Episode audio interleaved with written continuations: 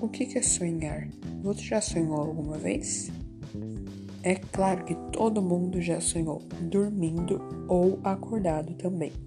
Quando você sonha acordado, é que você é um desejo que você quer muito. E quando nós sonhamos dormindo, geralmente os sonhos parecem reais, mas infelizmente não vão acontecer. Mas para os seus sonhos acontecer, você precisa ter fé e esperança em Deus. Pois sem fé e sem acreditar em Deus, os seus sonhos não vão acontecer. Deus vai te apoiar em tudo.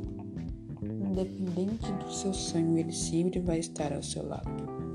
Então tenha fé e esperança e depois conte para mim se você conseguiu ou se realizou o seu sonho.